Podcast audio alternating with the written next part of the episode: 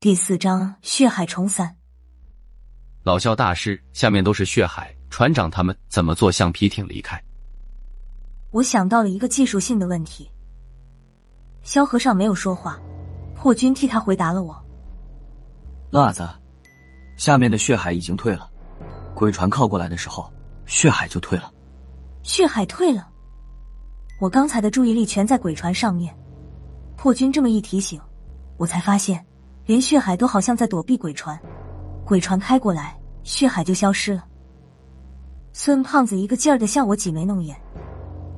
辣子，我们家耗子上去了，不是我说，鬼船里面肯定有吸引他的东西。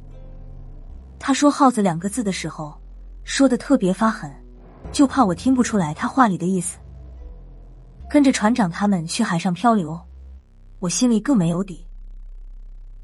嗯。找着你们家耗子，我们就回来。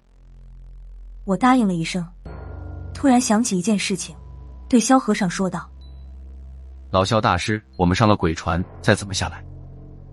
萧和尚说道：“我刚才已经通知高胖子了，他正派人过来。鬼船上面应该没啥大事，要出事，刚才鬼船露面的时候就已经出事了。再说了。”我和你爷爷什么关系？我守着你们，还能看着让你吃亏？